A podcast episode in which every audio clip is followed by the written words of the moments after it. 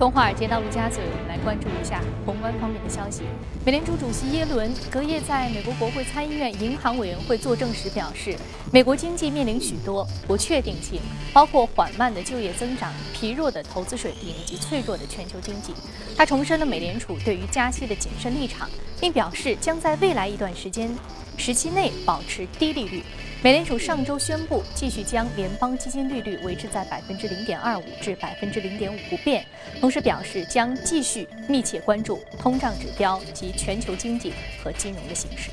It would be significant for the United Kingdom and for Europe as a whole. Um,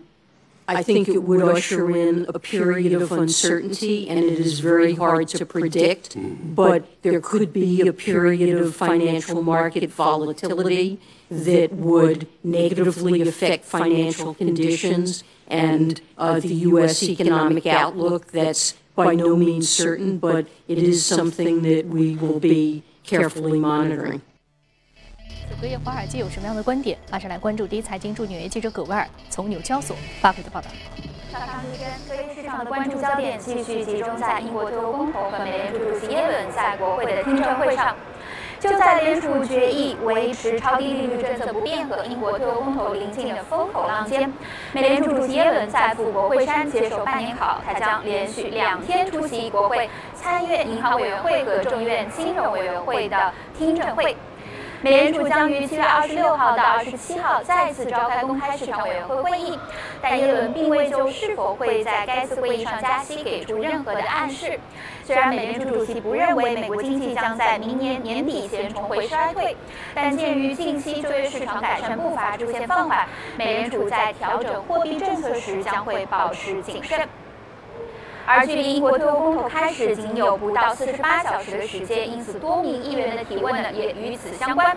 耶伦本人也承认这一事件是联储货币决策的考虑因素之一。在听证会上，他进一步表示，英国脱欧将在一段时期内为英国经济和欧洲经济一体化带来不确定性，并在更大范围内产生溢出效应。主持人。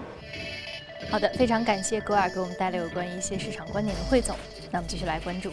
有关于宏观方面的消息。曾经在一九九二年做空英镑而大赚十亿美元的著名投资人索罗斯警告称，如果英国决定退出欧盟，那么将可能会触发黑色星期五，英镑将遭遇大规模的抛售，英国家庭收入将会大幅下滑，经济可能会陷入衰退。他预计呢，脱欧会导致英镑大跌百分之十五至百分之二十，普通民众将承担严重的后果。英国家庭每年的平均收入可能会减少三千至五千英镑。此外呢，针对英国退欧公投可能会带来市场的动荡，整个欧洲的证券交易所和券商都在做准备，多地证交所已经在准备特别措施，比如说啊，系统容量的提升、软件修改计划的搁置，来一些交易规定有所放松，以备战预期当中的交易量激增。视线转向德国。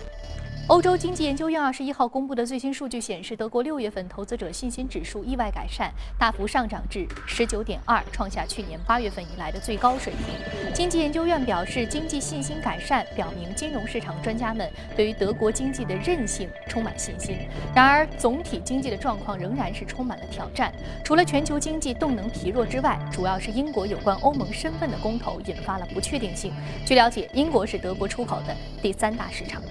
土耳其中央银行二十一号发布声明称，土耳其央行货币政策委员会决定进一步调低隔夜贷款利率零点五个百分点，从百分之九点五降至百分之九，同时呢维持基准回购和拆借利率不变。这是土耳其央行货币政策委员会又一次决定下调隔夜贷款利率。今年五月二十四号，土耳其央行宣布将隔夜贷款利率从百分之十下调至百分之九点五。好，刚我们浏览完了宏观方面的消息，接下来我们再来关注一下美股三大指数的变化情况。看到美股三大指数隔夜是全线上涨，具体来看，道琼斯工业指数上涨百分之零点一四，纳斯达克综合指数上涨百分之零点一四，标普五百指数的涨幅是百分之零点二七。好，这里是正在直播的从华尔街到陆家嘴。那刚刚我们看完了有关于宏观方面消息的一些汇总呢，之后我们还将来说一说二十四个小时之内以及接下来的二十四个小时，这整个四十八个小时之内，大家最为关心的一个目前还不确定的事件，就是英国的脱欧公投。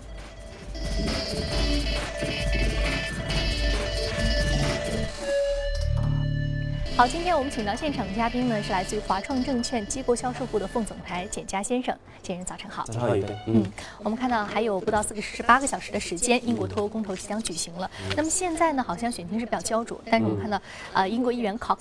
他的被枪击身亡的事件也是逆转了整个的这样的一个舆论，而且现在英国从卡梅伦首相卡梅伦到哈利波特的作者 J.K. Rowling，他们都出面说希望英国民众谨慎考虑，让英国继续留在欧盟。那你觉得接下来的这个结果可能和这些政客和作家们的预期一样吗？和他们的希望一样吗？对我们首先就是说卡梅伦啊，就是为什么会有这个脱欧公投这个事儿？啊，其实我们说脱欧公投，其实指的就是英国脱离欧盟的这样的一个公投的一个选举啊。那么，其实这个最早是二零一三年的一月二十三号，就是现任的英国首相卡梅伦他提出来的啊，这样的一个一个一个讲法。那么为什么要提出这样的讲法？就是他是当时他的在整个的一个啊竞选当中，他是处在一个比较落后的一个位置，所以他为了。这个拉拢更多的一个选民啊，拉拢更多的一个支持度，为了二零一五年的一个大选的一个获胜，所以他提出了这样的一个方案。那么就是二零一七年之前，英国的公民可以对于是否留还是脱欧来来举行这样的一个公投啊，你们来做出一个最终的一个选择。但是我想，当时啊，一二零一三年，他可能根本没有想到会出现目前这样的一个情况，也就是目前脱欧和留基本上是五五分的啊。所以说，我们说。可能要等到四十八小时之后，最终结果出来之后，我们才能知道最终的整个一个脱欧的一个最终的一个结果啊。但是我们说，这样的整个的一个脱欧，为什么大家这么关注啊？它其实对于整个的全球金融市场来说，它的一个影响非常的大啊。包括我们看到最新央行的一些动作，也明确的表啊，就是也是印证了这样的一个观点啊。其实我们看到上周美联储。英国央行啊，包括日本央行以及这个呃这个瑞士央行，都是纷纷召开例行的一个这个货币政策会议。但是在这样的一个会议上，我们看到所有的央行都是选择了按兵不动，而且纷纷都是提到了对于脱欧公投的这样的担忧，以及他们。呃，为了应对脱欧公投不同的结果，他可能会采取一些不同的一个措施啊，包括我们看到上周这个六月份的美联储的一个议息会议后面有一个新闻发布会啊，这个耶伦包括昨天他也讲话，其实和上周其实是差不多的这样一个观点。那么也就是说，美联储他非常担心啊，整个的一个脱欧公投的一个选举，那么认为这也是导致美联储在六月份不加息的一个比较核心的一个原因啊，而且未来美联储可能。更多的也会这个关注到这方面，而且包括我们看到各个美联储的官员也对这方面来有一个充分的一个探讨啊。那我们说，其实它对于所有的金融资产来说，它的影响非常大啊。如果我们假设，如果英国最终在呃周五宣宣布是脱离欧盟的话啊，那么我们说，其实它首先会影响到的就是整个的一个欧洲的一个政局啊，因为我们说像啊西班牙、像荷兰，甚至包括像德国。都有可能会提出脱欧，那么这其实是会使得整个欧盟啊分崩离析，所以欧洲一体化的进程很可能就会倒退，完全可能会倒退啊！因为我们知道这个就是完全就是一个倒退，完全就是一个倒退啊！因为而且我们看到这个民意其实它已经不是一个危言耸听啊，像荷兰，它在这个四月七号的时候啊，它有一个这样的一个全民的一个民呃选呃这个一个决议，那么就是否定了欧盟和呃乌克兰。这个一个非常具有里程碑意义的这样的一个贸易的一个协定，那么就可以看出，其实荷兰民众他对于整个的一个欧盟目前来说是非常不满意的，而且有百分之四十的一个荷兰的民众是希望来进行和英国同样的这样的一个退欧的这样公投的一个选举啊。那么另外我们看到五月初也有一个民意调查显示，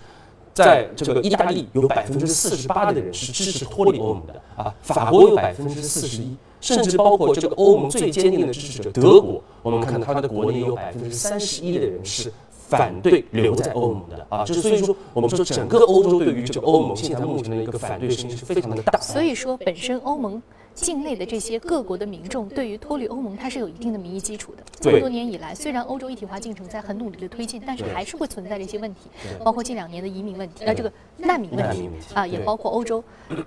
近几年一直困扰其中的这个欧债危机的问题，对，所以说一旦英国这样的一个先例出现，它很可能各国纷纷效仿。对。那接下来所可能的这样的一种结局，无论说是政治局面还是金融市场，都会迎来非常大的一个挑战。对，那我们看到，其实如果说一旦这个不好的结果出现，嗯。我们说到它可能真的脱离了欧盟，那可能一个非常重要的一个直接因素就是说避险资产的一些价格出现飙升，对，尤其是像黄金，它美元的需求会直线上升。对。对，所以所以我们看到，其实啊，这个一方面避险资产啊会出现一个上升，另外我们说这个汇率其实影响更大啊，更直接。包括昨天索罗斯也说了啊，可能英镑会下跌百分之十五到二十啊，那我们判断可能会至少下跌百分之十以上。那么欧元也会下跌百分之五以上。那么反过来就是它会助推美元指数的一个上涨啊，美元指数可能会上涨到八十呃九十八到九十九美啊这个这个一个水平。那么对于其实我们说对于人民币的一个汇率也会有很大的一个承压。啊，那么另外我们说，对于风险资产，因为避险资产可能是一个比较明显的一个助推，那么对于风险资产来说，包括股市啊，包括大宗商品，会大量被抛售会大量被抛售啊，特别是我们说英国和欧洲的这样的一个股市，可能会成为重灾区啊，所以这个我们说。欧呃，这个影响非常大啊。但是反过来，如果说英国它留在了欧盟啊，那其实我们说这个可能资产价格就是一个反向的这样的一个表现啊。但是总体来说，我们说反向的表现，它的一个程度调整的程度应该会比脱离欧盟的这样的情况要来的小。为什么？就是因为目前整个一个全球的一个金融市场，它的一个定价，它对于整个英国脱欧的一个定价其实并不充分的啊。所以说，最担心的就是，比如说周五。突然宣布啊，我们说这个英国脱离欧盟的话啊，那么对于整个金融市场来说，我们说动荡会非常的大啊。其实刚才主持人也说了，其实那个考克斯的那个被枪击案，其实我们说上周四的晚上，应该说是一个非常重要的一个分水岭啊，因为在这个之前，我们说脱欧的整个的一个情绪和预期是非常的强的啊，远远跑。这个呃，这个跑赢整个的一个留欧的这样的一个情绪啊，但是我们看到周四不幸的这样的一个事件啊，这个亲欧派的这个议员考斯被枪击，局势瞬间扭转啊，这个局势是大幅的扭转啊，包括我们看到最新的整个民意调查，最近的民意调查，呃，我们《金融时报》的一个调查也显示，目前。支持留在欧盟的已经是百分之五十三啊，支持脱离欧盟的百分之四十七，其实领先差不多六个百分点啊，留留欧派。那么其他的民意也差不多有这样的一个表态，所以我们个人判断，我个人判断啊，如果在未来的四十八小时没有重大的这样的一个黑天鹅事件发生的话啊，那么英国继续留在欧盟应该还是一个大概率的一个事件啊。所以说，我们说这个可能最终像当年的苏格兰公投一样，可能最终啊，我们说还是有惊无险啊。那么。但是如果说这样的一个风险最终消除的话，我们看到最终如果英国选择是留在欧盟的话，那么后面就有一个很重要的一个呃这个关注点，就就是美联储在七月份的整个的一个议息会议啊，因为美联储自己也说了啊，我们说主要是观察这个英国如呃这个是否脱离欧盟，而且它的点阵图也显示，它目前对于整个加息的一个判断，今年年内还是两次。也就是说，如果英国是选择留在欧盟的话啊，那么美联储在今年七月份加息，我们说这个窗口依然是打开的。所以，如果英国留在欧盟的话，那么后面我们说市场的一个关注的焦点就会放在七月份的一个美联储议息会议之上。嗯，所以说，如果说呃。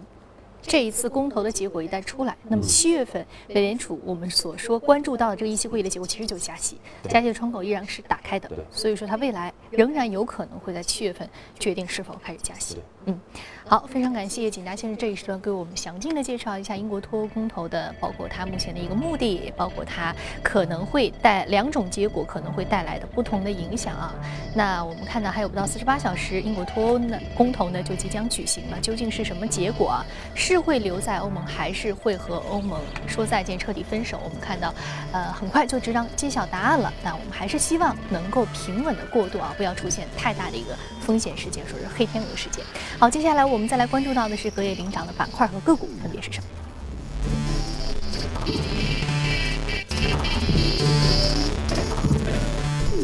来自于油气管道、电子仪器、生物科技、软件和手术机器人板块的个股是领涨的。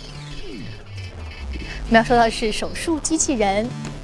m a t h e r Robotics，呃，上涨幅度百分之九点九九，目前的价格是十八点二八美元每股。在最新的手术当中取得了非常好的一个效果。对 m e d Robotics 啊，也是一个又是一个以色列的公司啊，一个高科技企业啊。很多的，好像很多的高科技的公司都是来自以色列，所以确实是一个非常神奇的这样的国家啊。而且我们看到它在整个的一个，它原来是生产整个的一个手术的一个设备啊。那么最新它其实有一款就是手术机器人啊，主要是用在这个骨科包括神经科的这样的一个外科手术方面啊，这样的一块。呃，这个这个产品是最近取得了一个比较好的一个效果啊。那么这也使得我们看到它最近一个月的一个股价上涨接近百分之八十之多啊。昨天也是涨了百分之十。那像美国那个有个非常著名的这个骨科专家啊，就是这个雷曼博士。那么最近他也使用了 Mazer 的这样的一个手术机器人系统来进行了他的一例的一个整个的一个骨髓的这样的一个手术。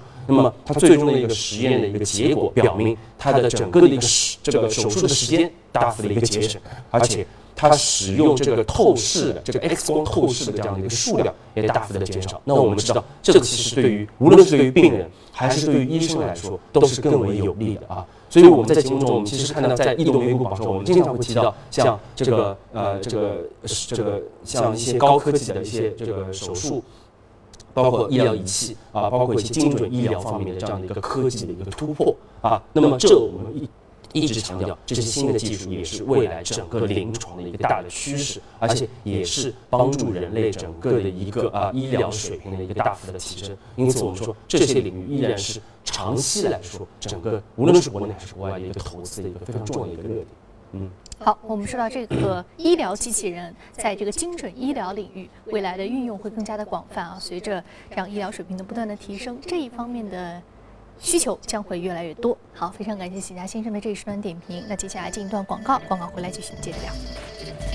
好，欢迎回来，这里是正在直播的从华尔街到陆家嘴。接下来浏览一组重要的公司资讯。美国政府周二公布了里程碑式的无人机监管规则，允许使用小型无人机进行教育和科研为目的的低空飞行，但是暂缓批准 Amazon 和 Google 等公司的商业无人机递送服务，直到政府为此类飞行单独制定监管规则。白宫表示，无人机在2025年之前可能使美国 GDP 增加820亿美元。并支持最多十万个就业岗位。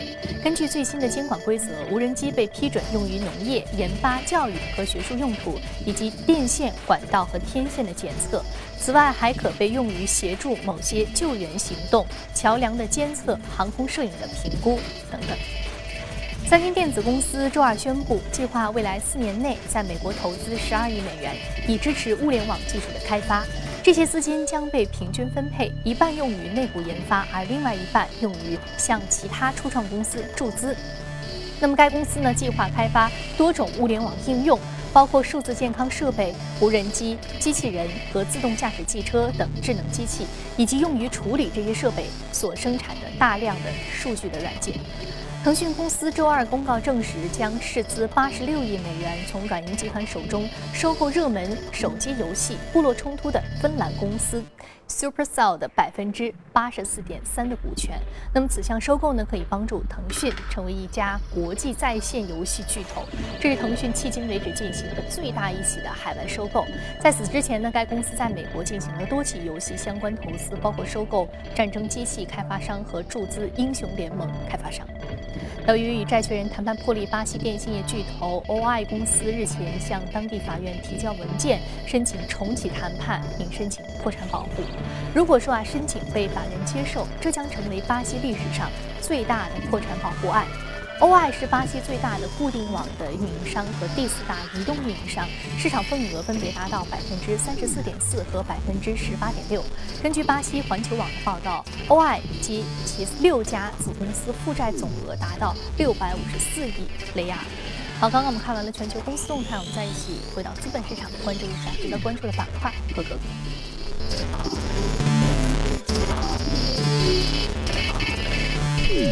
首先要说到的是教育板块，好未来。上涨幅度百分之二点一。另外就是新能源汽车特斯拉下跌百分之零点零四，微幅下跌。我们现在说到好未来，好未来是你一直非常看好的板块，之前两期节目当中都没有机会说。那么今天呢，我们看到好未来在中概股当中表现也是比较好的。那你觉得这个时点，教育板块值得关注的方向是什么？对，确实好未来啊，也是我们说整个目前教育的一个明星的这样的一个公司啊，因为它这个呃，主要是它原来是奥数起家的，那么它现在有一套比较很完善的这样的一个自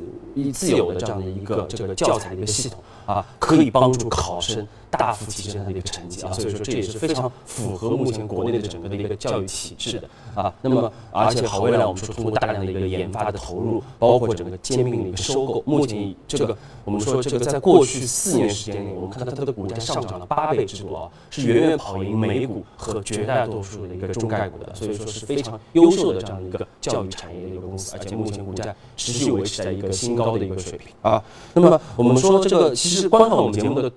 投啊，这个观众朋友一定非常